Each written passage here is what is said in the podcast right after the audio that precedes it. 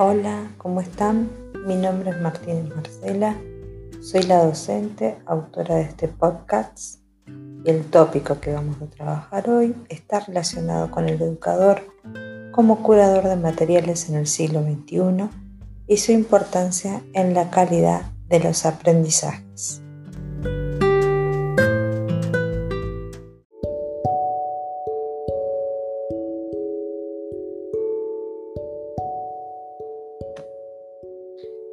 Combinar o no combinar, esa es la cuestión.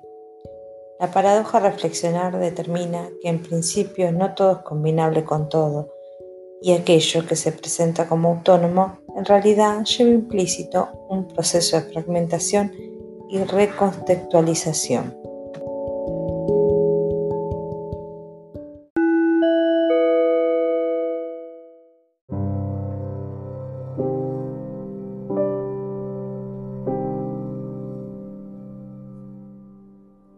Los objetos de aprendizaje han sido tema de debate en los últimos años.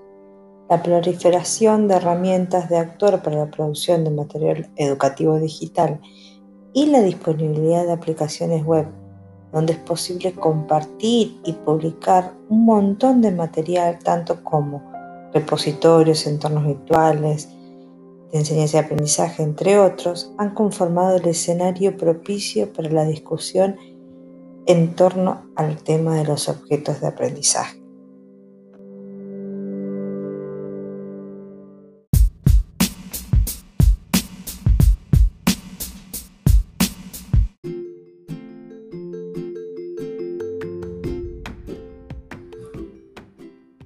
Siguiendo el hilo de la explicación de la paradoja de Salbusky, la creación de un módulo de aprendizaje es una sesión de formación compuesta por la contextualización del objeto de aprendizaje dentro del entorno didáctico específico. Por lo tanto, y partiendo de la definición anterior, la que hemos mencionado, a la hora de diseñar un módulo de aprendizaje es preciso programar la situación de aprendizaje concreta a desarrollar y además es necesario que a partir de dicha programación podamos determinar los objetos de aprendizaje que se necesitan y los objetos de acoplamiento necesarios para poder contextualizar. Estos objetos de acoplamiento dan sentido a los objetos de aprendizaje dentro de la situación educativa concreta, que es lo que vamos a, lo que vamos a utilizar.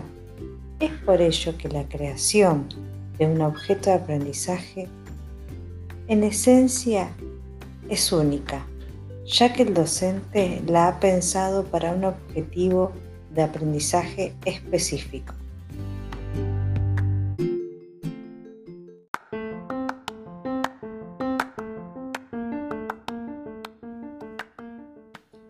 En la actualidad es común hablar de educación en línea, educación vía Internet, educación virtual, aprendizaje virtual y entornos virtuales.